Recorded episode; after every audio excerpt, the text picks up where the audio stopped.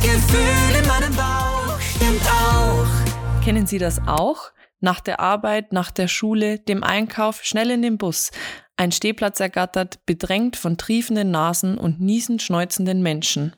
Im Sommer ist die Klimaanlage, im Winter sind die überheizten Räume daran schuld.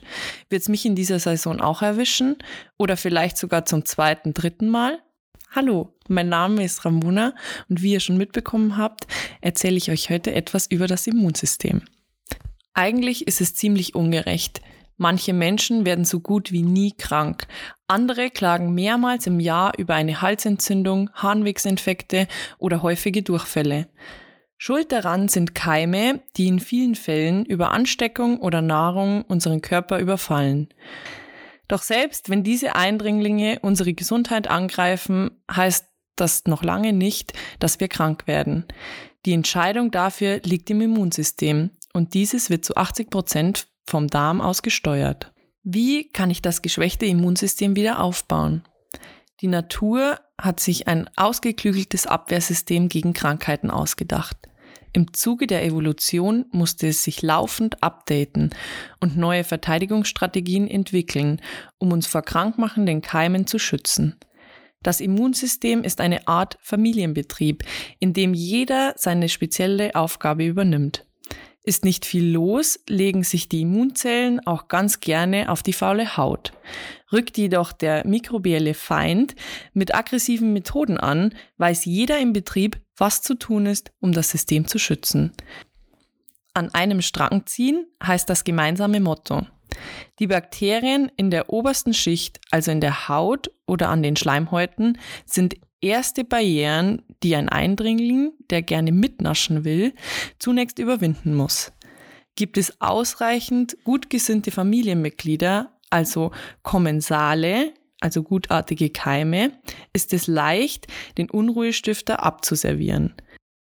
Gelingt es dem Störenfried jedoch die erste Hürde zu überlisten, wenn es sein muss, auch durch Tarnung und Täuschung, dann geht's in die nächste Ebene, wo sich der Eindringling neuerlich eine Abfuhr einholen kann oder auch nicht. Für unser Immunsystem bedeutet das, gelangen Krankheitserreger an die Schleimhaut des Verdauungstraktes, zum Beispiel den Mund, Darm oder Magen, sorgen Enzyme für die Verteidigung des gesunden Systems und Flimmerhärchen und Epizellen für einen Abtransport des Feindes. Das systematische Zusammenspiel unzähliger Einzelkämpfer sorgt wie in einem eingespielten Team in unserem Körper für ein, äh, eine erfolgreiche Immunabwehr. Im menschlichen Immunsystem spielen Leukozyten, besser bekannt als die weißen Blutkörperchen, eine wesentliche Rolle bei der Erstabwehr von krankmachenden Keimen. Leukozyten haben eine große Verwandtschaft, so etwa haben neurophile Granulozyten die besondere Eigenschaft, den feindlichen Angreifer zu erkennen und sein Profilbild abzuspeichern. T und B Lymphozyten haben ganz besondere Sensoren. Man bezeichnet sie als Antigenrezeptoren, um den Feind zum Beispiel ein körperfremdes Eiweiß auszukundschaften und abzutöten. Das merken sich die Lymphozyten, auch bekannt als Gedächtniszellen, glücklicherweise ein Leben lang. Gemeldet wird das Eindringen eines fremden Proteins mit Hilfe der dendristischen Zellen, T-Zellen, schützen daraufhin Zytokine, also Botenstoffe, aus, die die Vernichtung des Feindes einleiten. Zur Familie der weißen Blutkörperchen zählen auch Monozyten. Sie verwandeln sich beim, bei der Gefahr im Verzug zu Makrophagen, Fresszellen, und zerlegen den Feind in seine Eiweißbestandteile. Diese werden wiederum von B- und T-Zellen erkannt. Nähert sich dieser Eindringling nach Tagen, Wochen, Jahren erneut, werden B-Lymphozyten auf den Plan gerufen und die rasche Produktion von Antikörpern setzt ein. Der Feind, also das Antigen, wird zunichte gemacht. Ort des Geschehens des körperlichen Abwehrkampfes sind Lymphknoten des lymphatischen Systems, wie etwa am Hals, in den Achselhöhlen, in der Leiste oder im Bauchbereich, wo sich B- und T-Lymphozyten befinden. Ihre Komplizen sind dendristische Zellen, die den Feind überführen, sodass er zerstört werden kann. Dazu werden von den B-Zellen Immunglobuline, Eiweißantikörper gebildet, die gezielt auf den Feind gerichtet sind und ihn vernichten. In der Infektionsphase bilden sich typischerweise Immunglobulin M. Immunglobulin G finden wir auch noch nach Wochen der Infektion im Blut vor. Anhand von Immunglobulin G kann man daher auch eine überstandene Infektion im Blut nachweisen. Woher aber wissen die Verteidiger, wo sie einwandern müssen? Dafür zeichnen die Botenstoffe Zytokine und Chemokine verantwortlich. Zytokine signalisieren, wo das infizierte Gewebe liegt. Chemokine leiten die Verteidiger dorthin. Es kommt zu Entzündungsprozessen mit Erwärmung, Rötung oder Schwellung, die einen tieferen Sinn haben, nämlich den Abwehrprozess zu beschleunigen und darauf hinzuweisen, dass hier empfindliches Terrain vorhanden ist. Ein Teil der Immunfunktion ist angeboren, so etwa der Mechanismus zwischen Granulozyten, Makrophagen und dendristischen Zellen. Dieses Zusammenspiel besteht ein Leben lang. Das erworbene Immunsystem jedoch entwickelt sich bei jedem Menschen individuell. Je nachdem, wie viele fremde Keime das Immunsystem im Laufe eines Menschenlebens kennengelernt hat und sich der Feind merkt, ist die Stärke oder auch Schwäche ausgeprägt. Im Laufe des Lebens hat der Körper die Möglichkeit, etwa eine Milliarde krankheitserregende Keime zu erkennen, sich zu merken und mit einem, einer Immunantwort zu reagieren. So Dr. Adrian Matthias Moser, Arzt und Dissertant an der Med-Uni in Graz. Der Löwenanteil an Antigenen gelangt über den Darm, also über unsere Nahrung in unseren Körper. Der Darm ist mit etwa 300 bis 400 Quadratmeter Oberfläche daher unser größtes Abwehrsystem. Etwa 80 Prozent aller Immunzellen liegen unter der Darmschleimhaut. Wesentlich für die Barrierefunktion sind drei Faktoren. Eine gesunde Darmschleimhaut, funktionierende Immunzellen und ein intaktes Mikrobiom, also eine günstige Darmbesiedlung durch Bakterien. Eine gestörte Darmflora kann auch das Immunsystem schwächen. Ein stabiles Immunsystem hängt daher wesentlich mit der Funktion des Mikrobioms zusammen, so Dr. Adrian Matthias Moser. Je stabiler die Darmschleimhaut, desto geringere Chancen haben Antigene. Dieser Begriff umfasst böse Keime, Umweltgifte, ungesunde Nahrungsbestandteile in den Körperkreislauf vorzudringen. Sie können zu übermäßigen Entzündungsprozessen führen und damit den Grundstein für autoimmunologische Erkrankungen wie multiple Sklerose, Diabetes mellitus Typ 1 und rheumatoide Arthritis legen.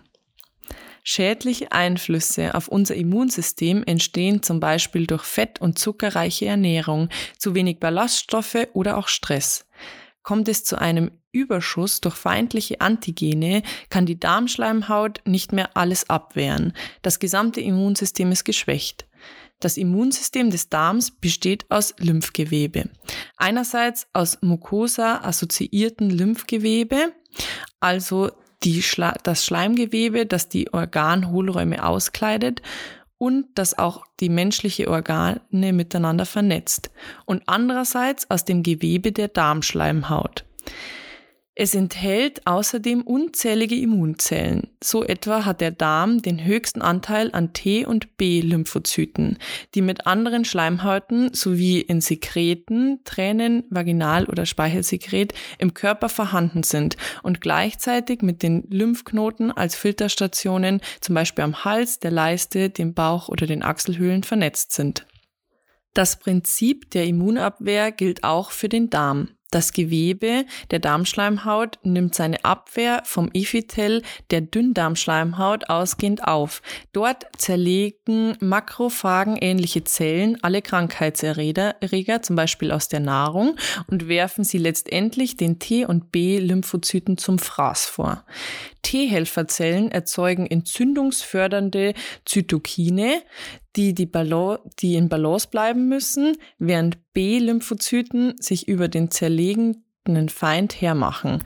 Durch die Bildung von Immunglobulin A wird dieser zunichte gemacht und kann somit die Darmschleimhaut nicht mehr durchdringen. Dr. Adrian Matthias Moser sagt, ein stabiles Immunsystem hängt stark von der Bakterienbesiedlung des Darms ab.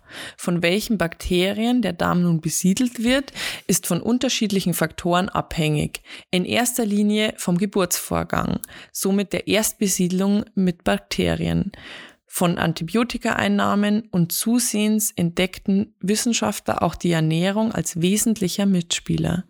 So etwa hat sich gezeigt, dass das Mikrobiom bei tierischer Ernährung weniger vielfältig besiedelt ist als bei pflanzlicher. Interessant. Stellt man die Ernährung um, siedeln sich auch andere neue Bakterien an. Sofern das Milieu im Darm gut ist, sind das auch gute Keime. Bei zu viel Alkohol oder Zucker sind es allerdings die schlechten Keime, die sich vermehren. Derzeit befassen sich Kliniker daher mit einer Art Referenzmikrobiota, die erst nach hochkomplizierten Auswertungen erfolgen kann und der Zukunft der Medizin noch viele Chancen eröffnet. Denn während man das menschliche Genom bereits 2001 entschlüsselt hat, begann die Erforschung des mikrobiellen Genoms erst einige Jahre danach.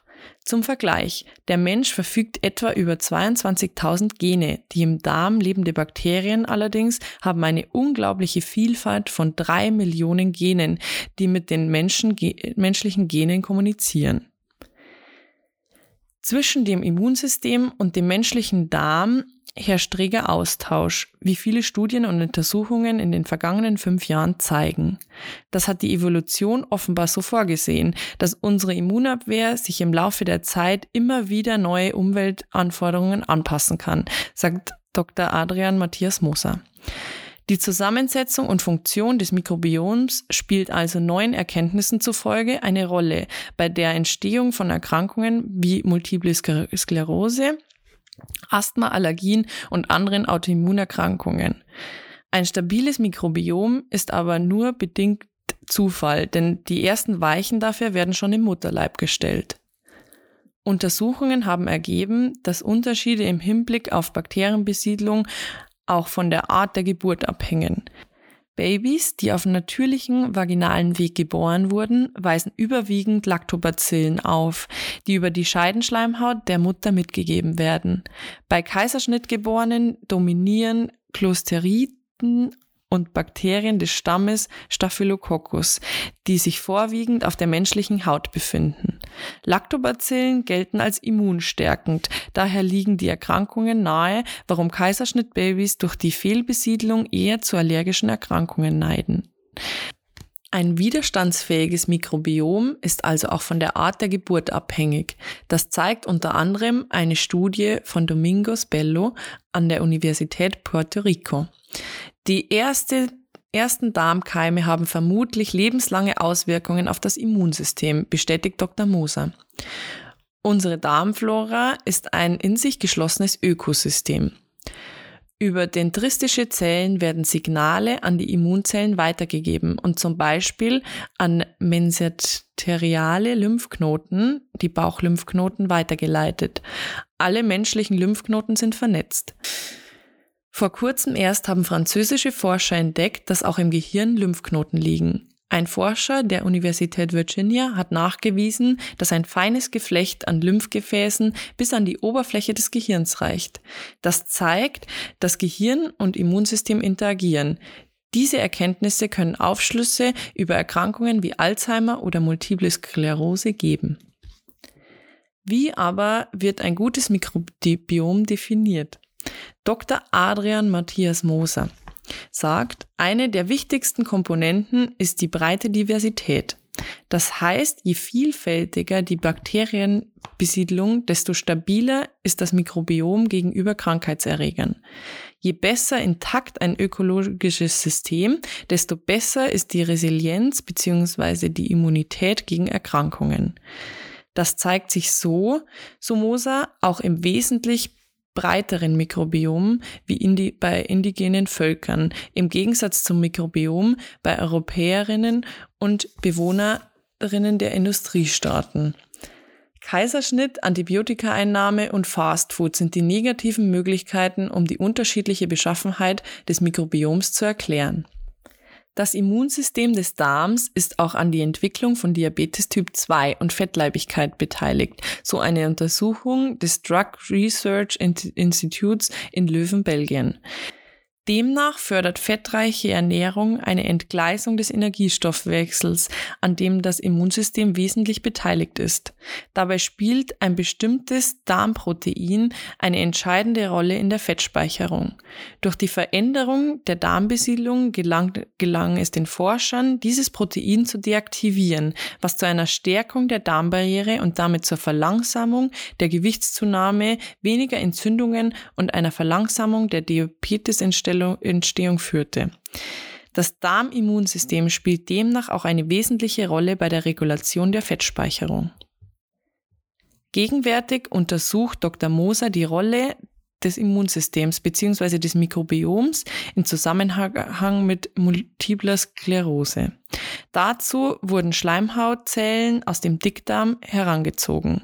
Derzeit wird ausgewertet, welche Immunzellen bei der Abwehr versagen und ob dieser Umstand letztendlich zu MS führen könnte. Die Erkrankung entsteht bis zu 20 bis 25 Prozent aufgrund einer genetischen Disposition. Ähnliche Prinzipien vermuten erste Studien bei Erkrankungen wie Asthma, rheumatoide Arthritis, Diabetes und anderen Autoimmunerkrankungen. Auch für Parkinson, Alzheimer gelten ähnliche Vermutungen. Neben genetischen Faktoren kommt nun die Mikrobio-Gentechnik hinzu, die die Frage aufwirft, wie viel Anteil dieser Komponenten liegen im Darm? Alles, was zu einem Verlust der Biodiversität führt, hat auch Einfluss auf den Menschen, sagt Dr. Moser.